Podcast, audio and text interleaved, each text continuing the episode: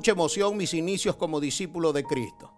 Siempre estuve claro que necesitaba que alguien me ayudara a potenciar al máximo mi vida de discípulo. Entendía que este proceso podría significar el derrumbe de estructuras mentales y prejuicios en los que tempranamente había sido influenciado, pero estaba dispuesto a experimentar una catarsis intelectual que evaluara, cuestionara y sacara a flote todos los tabúes de una teología folclórica que defendía tan apasionada y hasta visceralmente. Comprendía que si quería pasar del nivel de ser un simple cristiano, en el sentido político de la palabra, a un discípulo apasionado y radicalmente comprometido, tendría que dejar los viejos patrones de pensamientos nada bíblicos ni cristocéntricos y someterme a la autoridad de las escrituras como mi única fuente autoritativa de fe y conducta. Así que una de las primeras cosas que aprendí es que no son los cristianos los que van a ayudar a cambiar al mundo, sino los discípulos. Aclaro que uso la palabra cristiano en el sentido de un partidario político. ¿Por qué esa distinción entre cristianos y discípulos? Me gustaría estar equivocado en mis afirmaciones, pero creo que existe una desconexión entre la doctrina que muchos proclaman y su real estilo de vida.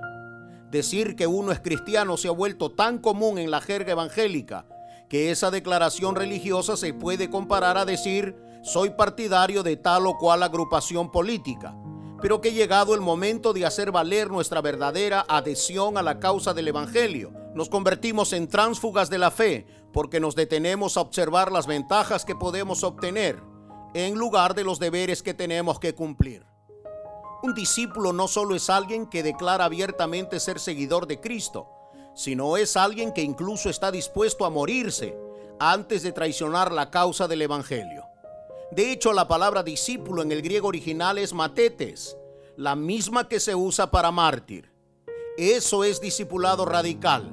No entenderlo podría pervertirlo todo y convertir la fe solo en un cliché de uso religioso. Respecto a esto, el pastor de origen alemán Dietrich Bonhoeffer decía, Gracia barata es una gracia sin discipulado. Gracia sin la cruz. Gracia sin Jesucristo. Felices aquellos quienes saben que el discipulado significa la vida que surge de la gracia y gracia simplemente significa discipulado. Hace algún tiempo me senté a tomar un café con un querido amigo. Él me refirió una estadística sobre el crecimiento de la iglesia en el Perú. La verdad pienso que estas cifras no deben distanciarse mucho de la realidad que vive Latinoamérica y el Caribe. Esta estadística arrojaba que el 17% de su población es evangélica y que las proyecciones estiman que para el 2050 el 50% de los peruanos será evangélico. Solo en Lima existen alrededor de 8.000 iglesias evangélicas. Confieso que cuando escuché esto mostré un fervoroso entusiasmo. Ya en casa Mostrándome un poco más racional, pensé que deberíamos cuidarnos del triunfalismo estadístico, pues corremos el riesgo de estar satisfechos con 50% de cristianos que saben cantar lindas canciones, que saben leer la Biblia y demandar la apertura de sus reuniones evangélicas, que creen todo lo referente a la doctrina del sacrificio redentor de Cristo, pero que muchos de ellos no han logrado apropiarse de ella. Son cristianos en el sentido político, pero no discípulos que encarnen en sus propias vidas las propuestas de un evangelio que es capaz no solo de cambiar a un individuo, sino de transformar toda una sociedad. En el ámbito evangélico los términos más utilizados para referirse a los que siguen a Cristo son creyentes, convertidos, cristianos y hasta seguidores free. Pero la palabra más frecuente en el Nuevo Testamento es discípulo y se menciona más de 269 veces. Digo esto porque muchos creen que existe la posibilidad de ser un simple cristiano, algo así como un simpatizante político, pero sin ser discípulo. Según Jesucristo, tal posibilidad no existe. Los seguidores de Jesús fueron llamados discípulos antes de ser llamados cristianos. Esta verdad la encontramos registrada en Hechos 11:26. Por eso que su orden en la gran comisión fue hacer discípulos a todas las naciones. No cualquier clase de discípulo, sino discípulos radicales que se parezcan a Cristo en pensamiento y conducta. La palabra radical que usamos para anunciar nuestro tema viene del latín radix y literalmente significa raíz. Esto significa que nuestra raíz misma, el fundamento de nuestro ser, tiene que estar comprometido con los valores absolutos del reino de Dios. Pues el tren que va al cielo no tiene boletos de primera y segunda clase, sino de clase única. Para subir, uno debe hacerse verdadero discípulo de Jesucristo. No basta con llamarse cristiano, pues de lo contrario no se sube. Esto es lo que se llama el señorío de Cristo y esto es lo que nos hace discípulos radicales. Permitir que Cristo gobierne nuestras vidas a través de su palabra y el Espíritu Santo, cada aspecto de nuestra vida privada y pública, siempre será la clave para la vida cristiana tan frágil e irrelevante que muestran muchos.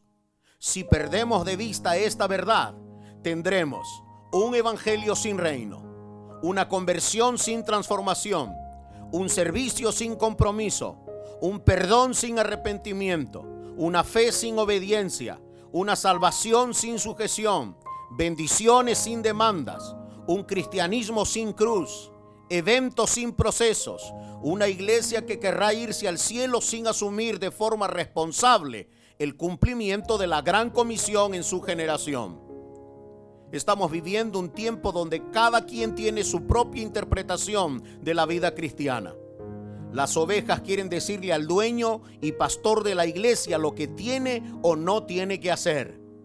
Respecto a este raro pero real fenómeno, el teólogo inglés John Stott en su libro El discípulo radical se hace dos preguntas que debieran de encender la luz roja y confrontar eso que llamamos vida cristiana. ¿Es la iglesia quien ejerce señorío sobre Jesucristo, dándose la libertad de editar, de manipular y de aceptar lo que le gusta y rechazar lo que no les agrada? ¿O es Jesucristo nuestro Maestro y Señor, de modo que creemos y obedecemos lo que Él nos enseña? ¿Quién es un discípulo radical? Un discípulo radical es aquel que se niega a vivir moldeado en su pensamiento y conducta por los dictámenes del sistema. San Pablo en Romanos 12.2 dijo, no imiten las conductas ni las costumbres de este mundo. Más bien dejen que Dios los transforme en personas nuevas al cambiarles la manera de pensar. Entonces aprenderán a conocer la voluntad de Dios para ustedes, la cual es buena, agradable y perfecta. La ciudad de Roma donde se encontraba la iglesia se encontraba en la cúspide de su poder. Era la mayor administración humana que el mundo había visto. La legislación romana era tan eficaz que aún constituye la base de los códigos legales de muchos países. Sin embargo, a pesar de esos logros, no consiguieron vencer a su más grande enemigo, la corrupción moral de sus habitantes. Las voces más autorizadas del tema están de acuerdo que esa corrupción moral fue la que aceleró la caída del imperio. Si usted revisa la historia de los dioses paganos de Roma, usted encontrará que su deidad suprema, Júpiter, Zeus, tenía una relación incestuosa con su hermana Juno. Este dios era un violador y un pederasta. Estas barbaridades eran representadas por sus actores en sus grandes teatros y aplaudidas por su sociedad. ¿No le parece muy parecida a la historia de corrupción moral que hoy vive nuestra sociedad? Roma también fue la sociedad que con más violencia persiguió y buscó exterminar al cristianismo acusándolos de intolerantes y peligrosos para su relativismo ético. Ojalá entendamos que solo un discípulo radical tendrá la fibra necesaria para enfrentar con valentía a un sistema que progresivamente empieza a reprimir y amenazar la fe cristiana. Los demás sin duda formarán parte de aquellos que se amoldaron al sistema y traicionaron sus convicciones cristianas.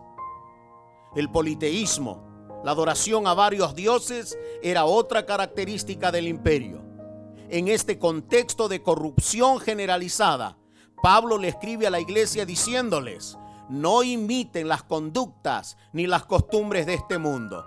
No se conformen, no se ajusten, no se adhieran, no se acomoden a las costumbres de este mundo caído que está en abierta rebeldía contra Dios.